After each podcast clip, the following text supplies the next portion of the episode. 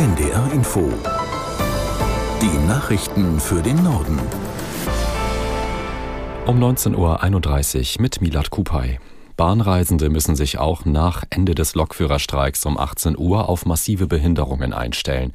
Der Warnstreik der Gewerkschaft GDL lief seit gestern Abend und endete nach 20 Stunden. Unser Hannover unsere Hannover-Reporterin Julia Willkomm berichtet, dass auch mit Ende des Streiks um 18 Uhr noch kein formaler Fahrplan gilt.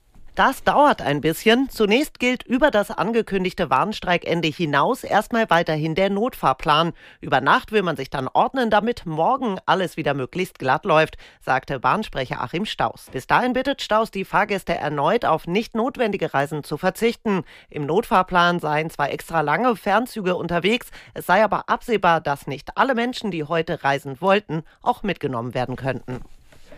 Die Sicherheitsbehörden in Deutschland ermitteln, ob sich das Islamische Zentrum Hamburg gegen die verfassungsmäßige Ordnung in Deutschland richtet.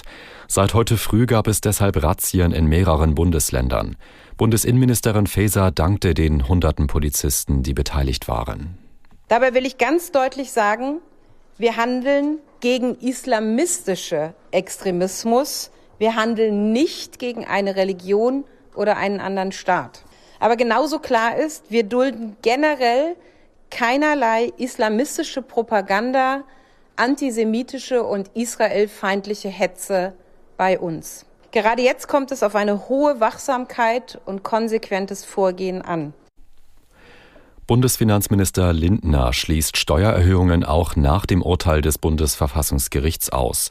Der FDP-Chef sagte im Bundestag, die Haltung der Bundesregierung bleibe unverändert. Das gelte auch für die Schuldenbremse. Man müsse jedoch mit weniger Geld wirksamere Politik machen als im vergangenen Jahrzehnt. Das Verfassungsgericht hatte gestern eine Umwidmung von Krediten in Höhe von 60 Milliarden Euro im Haushalt von 2021 für nichtig erklärt.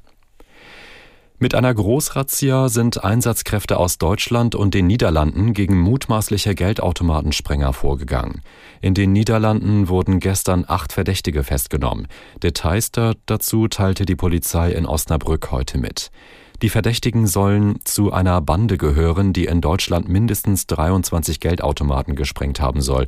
Den Schaden beziffern die Ermittler auf 5,5 Millionen Euro. Das Kondom hat in Deutschland die Pille als Verhütungsmittel Nummer eins abgelöst. Bei einer Studie der Bundeszentrale für gesundheitliche Aufklärung gab mehr als die Hälfte der Befragten an, Gummis zu benutzen. Nur 38 Prozent nannten die Pille. Nina Kunze berichtet über Details aus der Umfrage.